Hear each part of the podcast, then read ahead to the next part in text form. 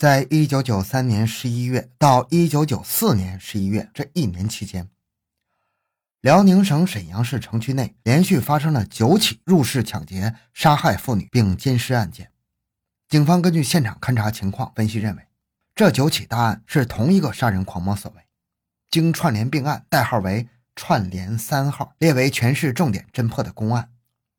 为了侦破杀人狂魔制造的这一系列血腥案件。沈阳市公安民警夜以继日的协同作战，倾尽全力展开侦查缉捕工作。欢迎收听由小东播讲的《串联三号侦破记》。回到现场，寻找真相。小东讲故事系列专辑由喜马拉雅独家播出。一九九三年十一月十一日晚上八点。沈阳市公安局刑警支队业务值班室值班员接到了皇姑区公安分局报告，皇姑区柴河街一户居民家中发生杀人案，要求刑警支队派员勘查。案发地点是柴河街一幢居民楼的一单元五楼一号。在某公司工作的何伟泪痕满面地向公安民警介绍情况。他说，他在晚上六点半下班到家，敲门没人开，他以为妻子陈冬没在家，就掏出钥匙开了门。一进门，他就闻出了一股强烈的煤气味他跑到了厨房，看见煤气胶皮管被拔了下来，这是怎么回事？他往北屋一看，双人床上有一团被子，打开灯把被子拿开，只见陈东下身赤裸躺在床上，两腿垂在床下。陈东，陈东！他大声喊着，用手去拽妻子，可是妻子不回答。再一看，他的脖子有吓人的伤口，身子下面有大片的血迹，他已经气绝身亡了。公安民警听着何伟痛彻心扉的哭诉，无不为之动容。从他和被害人的年龄，还有室内的装修陈设看，显然是新婚不久。没想到突降大祸，毁灭了这个刚刚诞生的家庭。现场勘查紧张而有序地进行。这对新婚夫妇住的是两室一厅，外层是防撬门，里层是木板门，门框、门锁都没有敲压痕迹。技术人员判断，犯罪分子是尾随跟进或叫开门之后入室作案的。厨房水池里有少量的血水，一把菜刀上有大量血迹，显然是凶器。何伟说菜刀是他家的，勘查表明是一个人作案。法医验尸，陈东颈部有砍创和刺创两种致命伤，砍创是那把菜刀所致，刺创为双刃刺器，经分析应该是犯罪分子携带的，但是现场没有发现该凶器。被害人失血为 A 型。阴道分泌物中检出精虫为 O 型，根据现场情况判断是先杀后奸。何伟说，他妻子身上的黄金首饰都不翼而飞了。经检查确认，丢失了三枚金戒指、一副半的金耳环、一条金项链、一只菲亚达女士手表、一只银手镯，还有一台松下牌的录像机，总价值四千三百元。访查楼内的邻居，人们没有在作案前发现可疑迹象。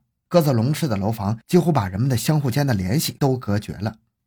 陈东是辽宁省一家大公司的出纳员，又是新婚，看来抢劫财物是犯罪分子的主要目的。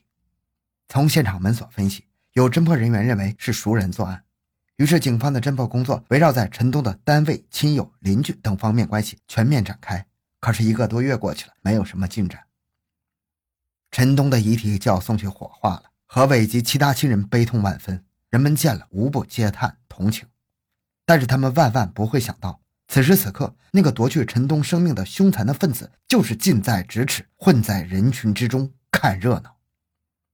杨世昌走上四楼的家，不禁一愣，自己的孩子背着书包站在漆黑的家门口，他问：“哎，你怎么不进屋呢？”“我妈没在家。”孩子的表情显得有点委屈。“他到哪儿去了？”不知道。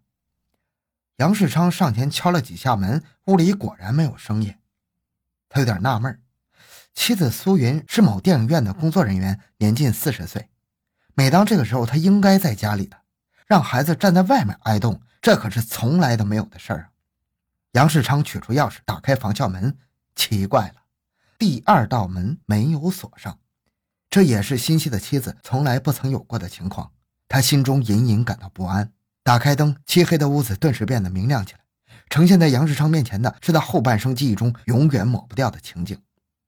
室内一片狼藉。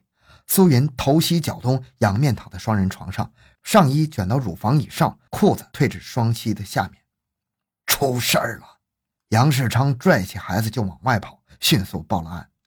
当刑侦技术人员进入现场时，厨房的煤气灶还在燃烧着，自来水龙头还在流着水，这说明苏云被害之前正在准备晚饭。不料凶犯突至，惨遭杀身之祸。水池里放着一把菜刀，刀上血迹斑斑。使那个本来就充满家庭温馨的厨房变得杀气逼人。勘查表明，苏云是在南屋门边被杀死的。那里的地面上有一片血迹，墙上有喷溅的血迹，但是被害人未被奸尸。室内的抽屉都被翻动过，大量物品被倒扣在地上。一台松下牌的录像机被劫走了，同时被劫的还有一条狐狸围脖、一个 BB 机和一些黄金首饰。难能可贵的是，面对杂乱无章的物品，技术人员在被害人的尸体旁边的一张贺年明信片上提取了一枚血汗混合的指纹，经检验不是死者的，而是犯罪分子的。现场勘查中还发现了一张留言纸片，耐人寻味。那是一张印着“病历续页”字样的白纸的上半部分，用钢笔写着：“大哥，我是小峰，事已办完。”一万元去我那儿去，小峰，九二年一月三日。这张纸条是技术人员在客厅上的一个小桌上发现的。杨世昌说，他当天早晨上班之前没有见过这样一张纸条。病历序页这个纸是他家的，但他并不认识名叫小峰的人，在同事亲属中也没有叫过这个名字的。他也没有让人办过什么有一万元报酬的事儿，妻子也从没有对他说过有这样的事情。侦查技术人员反复琢磨这张留言纸条，发现落款处写的时间还有点意思。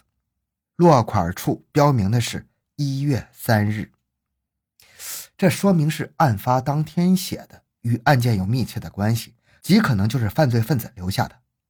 不过，一九九四年却写成了九二年，这只能有一种解释：犯罪分子慌乱中的笔误。那么留下这张纸条有什么用意呢？难道还有犯下杀人罪后留下条子并写下自己的名字的人吗？至少笔迹也是犯忌讳的。文检员说，纸条上的字在书写时运笔自如，不像是在伪装。讨论案情时，不少侦查员认为，留言纸条很可能是犯罪分子作案前对被害人实施的一种骗术，或者是他在与被害人周旋时写的。由于作案后心慌意乱，急于逃离现场，把纸条遗落在现场。不过有人反驳说，犯罪分子在杀人之后还能把被害人从门边拖到床上，从容不迫地妄图奸尸，说明他胆大妄为，不像是作案后急于逃离的人。如果说遗落了那张纸条，也是在匆忙中疏忽所致的，而不是心慌意乱。引起侦破人员们最大兴趣的一个问题就是：犯罪分子真的叫小峰吗？侦破人员们几乎是众口如一的予以否定，说除非他是傻子、疯子，还从没有听说过有把自己的名字写在杀人现场的罪犯呢。武松不就是把自己名字留在鸳鸯楼上的墙上吗？不知谁冒了这么一句，在座的人为这善意的抬杠轰的笑了，不过谁也没有反驳。事情明摆着，今天的犯罪分子怎么能和当年的武松相比呢？何况那是小说啊。菊萍骑着自行车从沙山街向凌空小区驶去。春节过后，天气更冷了，回家的路很滑。她避开了冰雪路面，骑得很谨慎。她年逾四旬，有一个幸福的家庭。她在一家公司做统计员，丈夫在某厂工作，女儿正在读初中，一家三口人，夫妻恩爱，女儿懂事，小日子过得其乐融融。菊萍没有想到，在她身后，正有一双凶狠的眼睛一直在耐心地盯着她。他的家在六楼，因为上楼走得急，进屋后有些气喘。外面有人敲门，是谁呢？菊萍打开那道门，透过外道门上的猫眼向外看，只见一个二十多岁的男青年微笑着站在门前。他问：“你谁呀？”“我是电业局的，看看电表。”电表装在屋里。沈阳市的电业管理部门实行居民提前购电的办法，老百姓称之为买电。电业局为了防止居民滞购。派人不定时的到居民家中抽查督促，菊萍没有多想别的，开了外道门，让那个青年进来，然后转身到右边的卧室取买电的卡片。那个青年已经跟进来了。菊萍把卡片递给他说：“你看，咱家买的电还没用完呢，没超。”电业局的人接过卡片看了看，嗯了一声，看样子很满意。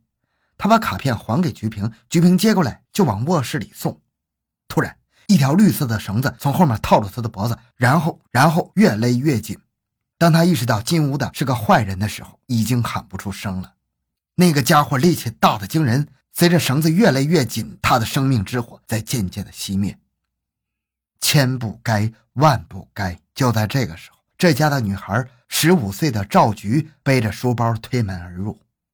妈，赵菊喊叫之后，并没有往常慈母那么一声温柔的回应。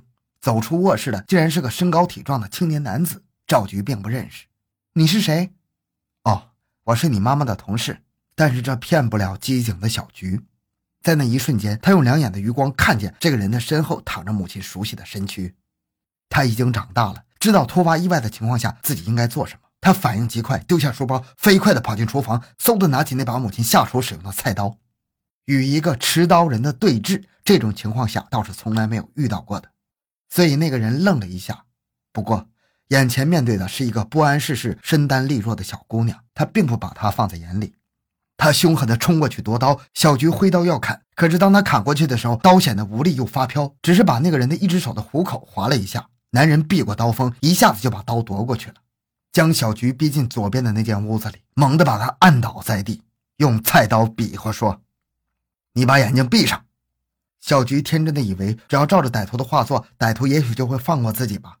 又惊又怕的他，顺从的闭上了眼睛。手起刀落。